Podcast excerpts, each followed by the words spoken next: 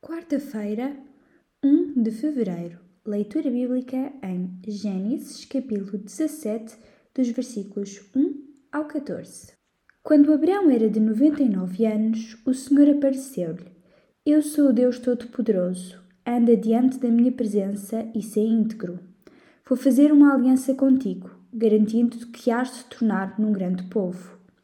Abraão inclinou-se profundamente diante de Deus, o qual continuou: é esta a minha aliança: serás o pai não só de uma nação, mas de uma grande quantidade de nações. E mais ainda, vou mudar-te o nome, que não será mais Abrão, mas Abraão, pois por pai de muitas nações te constitui. Dar-te-ei milhões de descendentes que constituirão muitas nações. Haverá mesmo reis na tua descendência. E esta aliança que fica estabelecida entre mim e ti continuará através de todas as gerações futuras, para sempre porque se aplica não só a ti, mas a todos os que hão de ser teus filhos.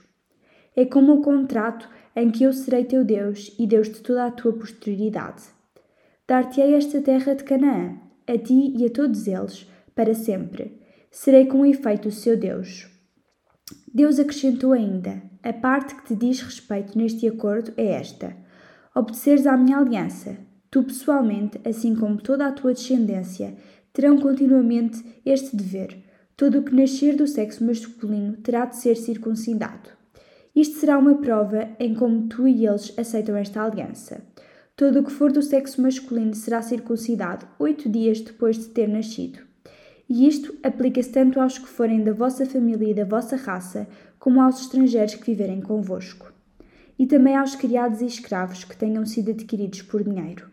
É assim um sinal permanente como prova deste acordo e aplica-se tanto a ti como aos teus descendentes.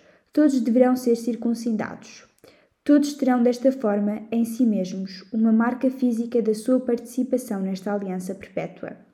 Aqueles que recusarem aceitar os termos deste acordo terão de deixar de fazer parte do seu povo, visto que violam a minha aliança.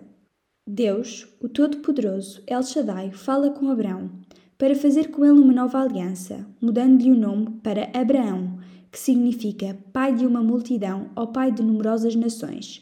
Sendo esta aliança perpétua, quer dizer que é para sempre. Por isso, ainda hoje, o povo de Israel tem um lugar especial no coração de Deus. O sinal exterior seria a circuncisão de todos os rapazes, mesmo dos estrangeiros que se submetessem às leis judaicas. Mas mais importante, como nos diz o apóstolo Paulo, é a circuncisão espiritual, a circuncisão do coração. Romanos 2:29.